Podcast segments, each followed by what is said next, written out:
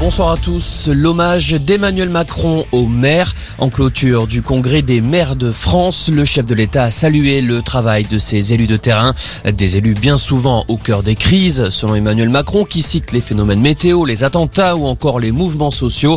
À chaque fois, les maires étaient aux avant-postes, décrit le président. Un discours prononcé juste après celui du nouveau président des maires de France, le canois David Lisnard.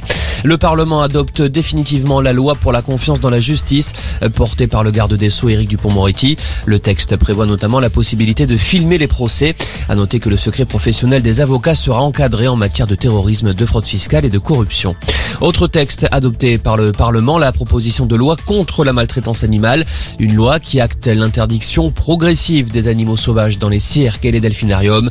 La vente de chiots et de chatons en animalerie est prohibée. Par ailleurs, les peines pour sévices ou abandon sont durcies. Alors que la reprise épidémique se confirme en France, le gouvernement n'envisage pas d'appeler un recours massif au télétravail, en tout cas pas pour l'instant. C'est ce que fait savoir le ministère du Travail. Le ministère qui précise que la situation n'est pas la même qu'au printemps dernier, avec aujourd'hui 90% des adultes vaccinés. Pour autant, la ministre Elisabeth Borne regrette un relâchement des gestes barrières sur le lieu de travail, notamment le port du masque. Il vendait des passes sanitaires sur Snapchat. Un couple de Roubaix va bientôt passer devant la justice. Les faux passes étaient vendus 100 euros pièce sur le réseau social.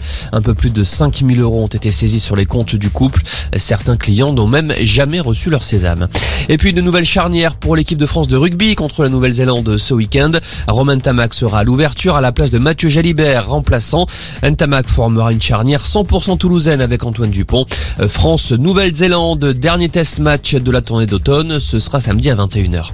Voilà pour l'info. Excellente fin d'après-midi.